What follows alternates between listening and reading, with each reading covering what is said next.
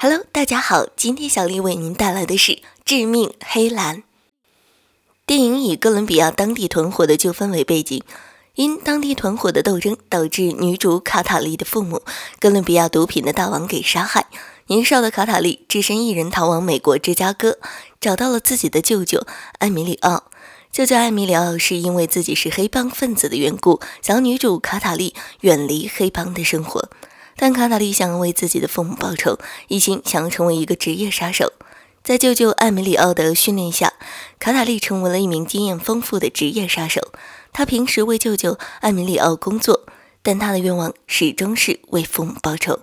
不久后，他与一个画家相恋，因为小时候非常严重的精神创伤，让卡塔利不能完全对男友袒露心声。由于对父母死亡真相的执着追寻，以卡塔利胸前的哥伦比亚花黑蓝为线索，通过 FBI 来进行对外公布，从而引诱着当年杀害自己父母的凶手。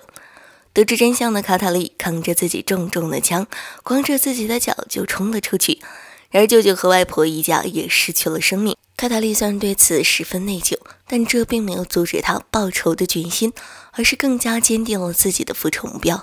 最终，他也成功的完成了自己的目标。结局，他给花家男友打着电话，踏上了他人生的另一班车。看完这部电影，深深的感受到，心中隐藏越深的东西，对自己的影响越深，甚至会波及他人，付出沉重的代价。但这就是生活，这就是人生。好了，小丽今天就叨到这里。如果你喜欢我们的节目，欢迎订阅，节目更新会有提醒哦。